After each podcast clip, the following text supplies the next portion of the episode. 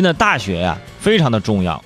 就是我们都是上过大学的，就知道啊，这一个学校的这个学习氛围啊，就决定着这个孩子以后的这个学习习惯，而学习习惯的养成，对以后参加工作之后都是有非常好的这个帮助的，对不对？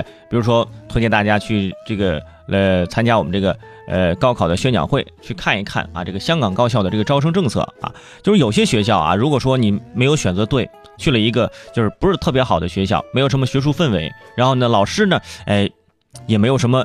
学术的道德哇，这个时候就真的会非常尴尬。比如说最近啊，一名不愿意透露姓名的老师就举报了，说自己在检索这个文献的时候，发现了一个问题。什么问题呢？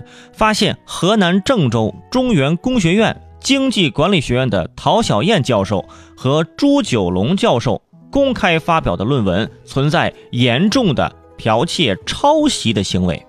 朱九龙、陶小燕目前是中原工学院的教授。这朱九龙呢，还是经管学院的副院长，这俩人啊，夫妻关系啊。中原工学院这个名字大家听着，呃，有点陌生。原来呢叫郑州纺织工学院，也是一个呃面向全国招生的普通本科院校。学校呢也是始建于一九五五年，有六十多年的校史了。呃，经过对比啊，这两位的论文，糅杂了五篇论文。打乱重组，上下衔接，然后中间呢有些部分是只字未改，可以确定是抄袭无疑了。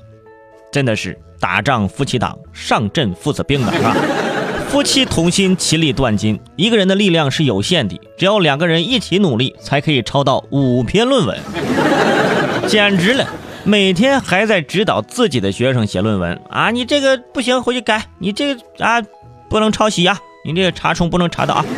结果自己论文都是抄的，而抄了这么多论文，居然还做到了副院长的位置，哇，真的是站得高，抄得远呐！啊，这个名不见经传的学校，就因为这俩人，那一下子登上了热门头条。论文真的，它不是一个好写的事儿，它不好写，这才显现出、显示出什么呢？做科研是一条非常艰苦、非常辛苦的道路。结果这两位老师。直接走别人的路，让别人无路可走。